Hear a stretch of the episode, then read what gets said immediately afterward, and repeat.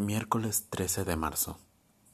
Esta tarde, cuando llegué del centro, Jaime y Esteban estaban gritando en la cocina. Alcancé a oír que Esteban decía algo sobre los podridos de tus amigos. En cuanto sintieron mis pasos, se callaron y trataron de hablarse con naturalidad. Pero Jaime tenía los labios apretados y a Esteban le brillaban los ojos. ¿Qué pasa? pregunté. Jaime se encogió de hombros y el otro dijo, Nada que te importe. Qué ganas de encajarle una trompada en la boca. Eso es mi hijo, ese rostro duro que nada ni nadie ablandará jamás. Nada que me importe. Fui hasta la heladera y saqué la botella de leche, la manteca.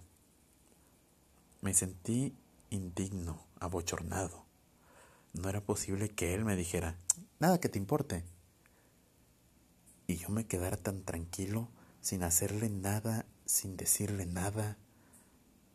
Me serví un vaso grande. No era posible que él me gritara con el mismo tono que yo debía emplear con él y que, sin embargo, no empleaba. Nada que me importe. Cada trago de leche me dolía en las sienes.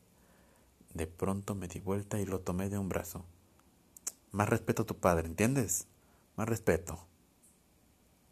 Era una idiotez decirlo ahora, cuando ya había pasado el momento.